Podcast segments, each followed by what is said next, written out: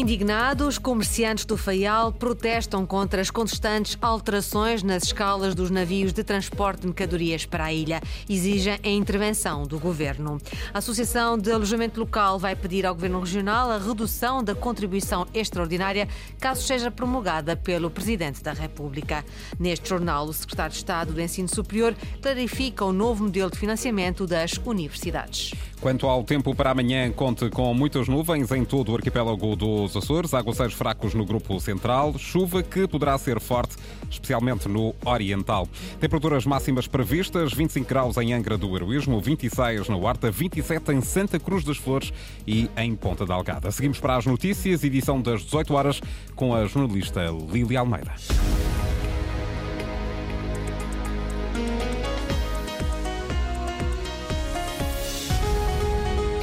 Empresários do Faial estão indignados com as alterações constantes nas escalas dos navios de transporte de mercadorias para a ilha. Queixam-se que não há previsibilidade e que têm de aguardar sempre mais tempo pela chegada das suas encomendas. Mais uma vez, o navio que devia descarregar hoje só vai fazê-lo na sexta-feira. Ricardo Freitas. Francisco José Rosa, presidente da Câmara do Comércio da Horta, é o porta-voz do descontentamento dos empresários do Faial em relação ao serviço de transporte de mercadorias na ilha. Chegamos a um ponto que achamos achamos que estão a brincar com a gente, efetivamente, e, e não podemos brincar aos barcos. Portanto, aqui tem que, existe, são, há, existem itinerários. Nós, quando fazemos as encomendas, ou os empresários, quando fazem as encomendas, têm o dia certo para fazer a encomenda, para carregar. Porque têm uma previsibilidade de chegar cá no dia X da semana, que é quarta ou quinta-feira. E isso tem sido sucessivamente, ou seja, como eu disse, a exceção tem sido a regra e não é isso que nós pretendemos e não é isso que a economia, não, uma economia robusta e saudável não é com isso que sobrevive. João Borges, empresário ligado à construção civil e ao ramo automóvel, queixa-se dos prejuízos que os atrasos na chegada de mercadoria provocam às suas empresas. Ninguém se pode contentar com isto, nem ninguém consegue gerir as suas coisas dessa forma. Eu não posso ter três empregados parados hoje à espera de um navio que só segunda-feira é que vai fazer. Isto altera toda a programação de distribuição, toda a gestão muda porque não há previsibilidade. Isto é assim em tudo. Nós sabemos tudo na vida. Quando é que se paga impostos, quando é que fazemos anos, quando é... tudo é previsível. Menos quando é que chega um navio à horta. Isso é que é um incógnito. Esta semana, um navio que escala o Faial só vai descarregar mercadoria na sexta-feira. Marco Silva, um dos transitários que opera no Faial, diz que o problema resulta da falta de resposta no porto da Praia da Vitória. Desde que foi feitas obras em Ponta Delgada, em que foi optado por um outro eh, itinerário, em que os navios não tinham capacidade de trabalhar todos eh, devido às obras em Ponta Delgada, que passaram para a terceira, isso começou a acontecer e foi mais sucessivamente. Humberto Golart, empresário ligado à panificação e antigo presidente da Câmara do Comércio da Horta, entende que o problema só se resolve com a intervenção do governo. O subpresidente do governo, Jamarão Bolieiro, e a cena secretária do Transportes, Berta Cabral, tem que se sentar com os seus armadores se eles querem continuar com este modelo de transportes e afinar isto de forma que a gente tenha uma regularidade. Enquanto isto não for feito, a Câmara do Comércio, muito bem, está a fazer aqui este trabalho, mas a gente fala e isto fica quase tudo mesmo. O atraso na chegada de mercadorias ao Faial, no pico da época alta e em plena Semana do Mar, acaba por ter consequências nas superfícies comerciais, onde começam a escassear alguns produtos perecíveis, como iogurtes, ovos e até mesmo água. O secretário de Estado do Ensino Superior clarifica o novo modelo de financiamento das universidades. A proposta do Ministério prevê que parte do orçamento das academias seja suportado por autarquias, privados e, no caso das regiões autónomas, também pelos governos regionais, através da criação de contratos-programa de desenvolvimento.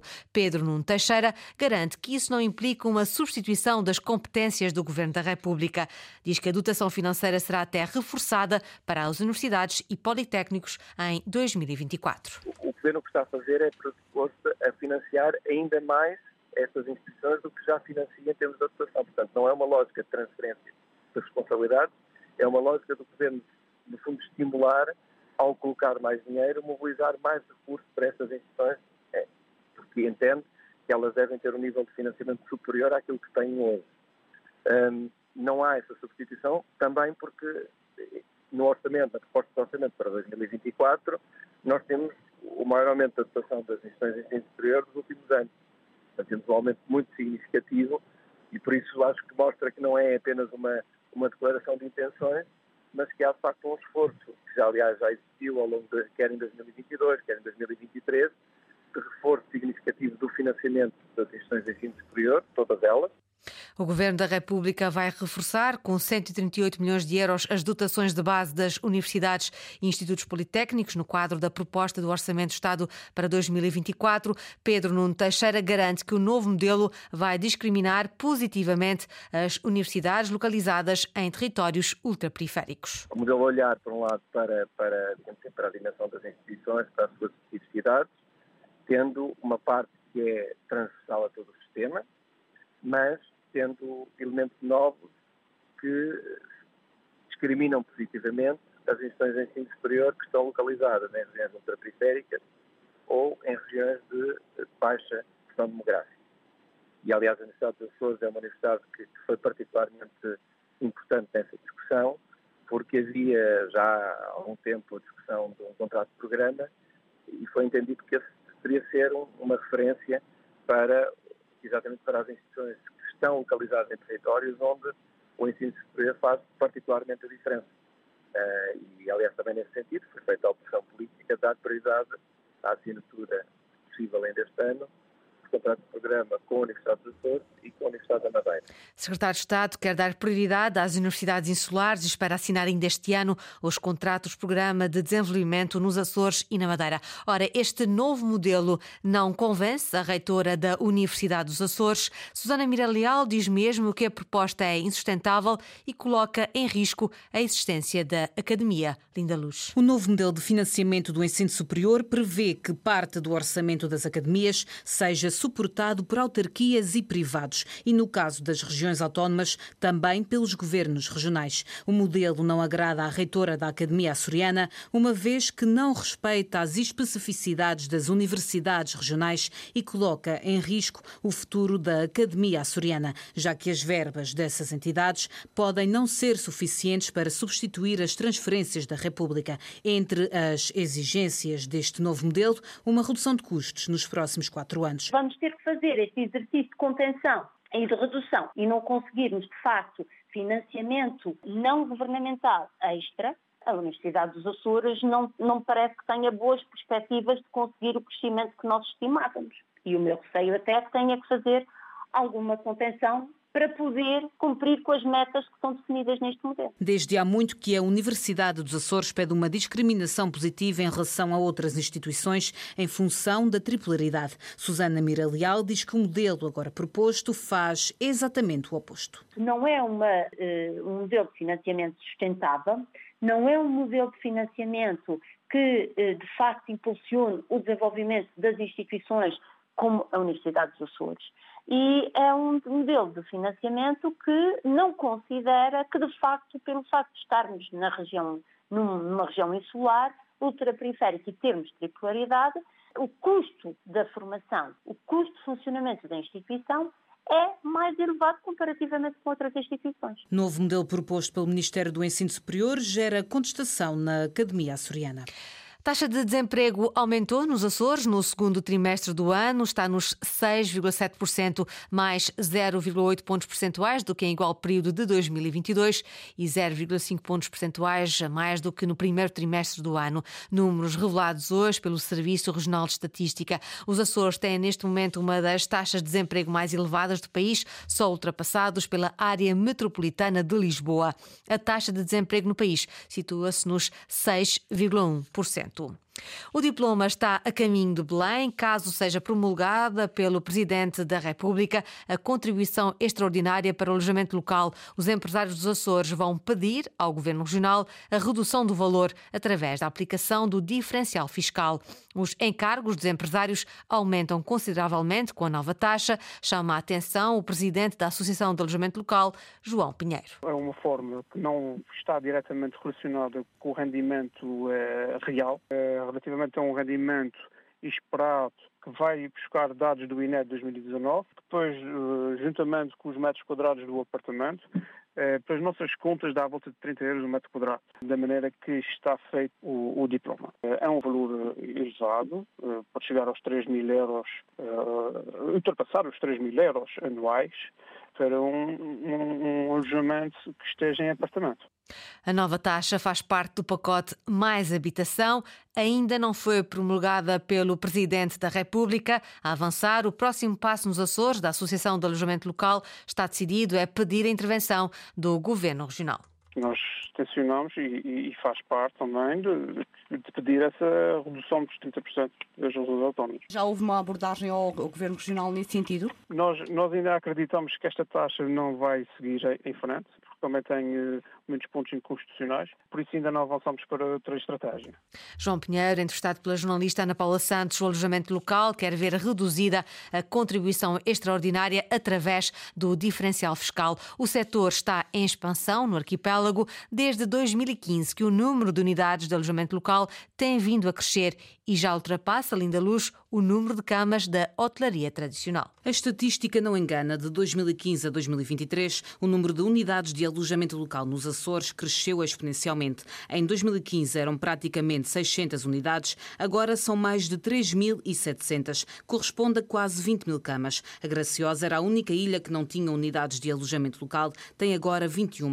A cada ano que passa, os números crescem em todas as ilhas, com exceção do Corvo. De 5 em 2015 passou para 3 em 2023. No extremo oposto, Terceira e São Miguel. A Terceira tem o maior crescimento em percentagem, tinha 195 camas disponíveis em 2015 2015 passou para 2.772 em 2023. Já São Miguel tem cerca de 11.300 camas. Em 2015 não chegava às 1.400. Tanto não cresceu a hotelaria. Em 2015, em plena época alta, havia 84 hotéis a operar, com mais de 9.200 camas disponíveis. Os últimos dados, referentes a 2022, indicam que há 105 hotéis. Isto corresponde a mais de 11.900 camas. No alojamento local, há praticamente praticamente 20 mil camas. O Comando Territorial dos Açores da GNR apreendeu cerca de 20 quilómetros de artes de pesca de palangre de profundidade junto à costa da ilha de São Jorge. No decorrer de uma ação conjunta de patrulhamento marítimo e terrestre, os militares da Guarda detectaram uma embarcação de pesca costeira dos Açores que exercia atividade de pesca profissional com artes de palangre de profundidade na zona do Ilhéu do Topo e que se encontrava a uma distância aproximada de 4 milhas náuticas da costa, sendo que legalmente esta só poderia estar colocada a mais de 6 milhas. Em comunicado, a GNR informa que as artes de pesca foram então apreendidas e o pescado devolvido ao mar por se encontrar em boas condições de sobrevivência. Basquetebol foi conhecido hoje o adversário do União Esportiva com vista à qualificação para a fase de grupos da Eurocup. Carlos Rodrigues, pela frente, estará o Antalya da Turquia. Antalya Toroslar Basquetebol é o adversário que calhou em sorte à União Esportiva com vista à entrada na fase de grupos da Eurocup.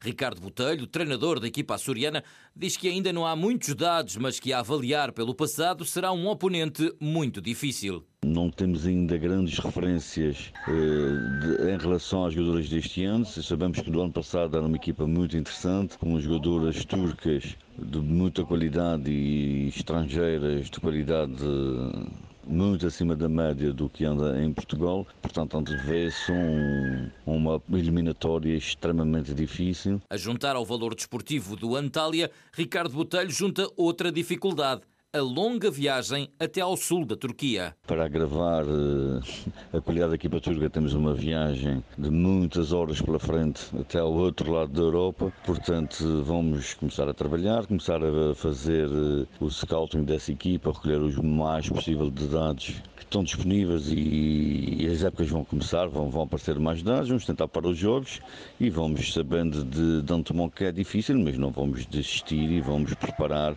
e vamos estar prontos para ser uma equipa competitiva e lutar pelo apuramento para a fase de grupos de, dessa competição. A garantia de lutar para eliminar o Antalya Toroslar Basquetebol e assim chegar à fase de grupos da Eurocup. O jogo da primeira mão será realizado na Turquia a 21 de setembro sendo que a decisão final será em Ponta Delgada a 28 de setembro. Caso a equipa açoriana consiga ultrapassar esta eliminatória, já sabe que irá para o Grupo H da Eurocup juntamente com o Gringwald do Luxemburgo, o Tango Bruges de França e o KP Tani Brno da Chequia. Antália da Turquia é assim o adversário da União Esportiva para a fase de grupos da Eurocup. A terminar, o Instituto Português do Mar e da Atmosfera colocou São Miguel e Santa Maria em alerta amarelo até às 12 horas da manhã, quinta-feira, devido à previsão de chuva que pode ser forte, acompanhada de trovoada. Jornal das 18 com a jornalista Lília Almeida. Notícias em permanência em cores.rtp.pt e também no Facebook da Antena 1 Açores.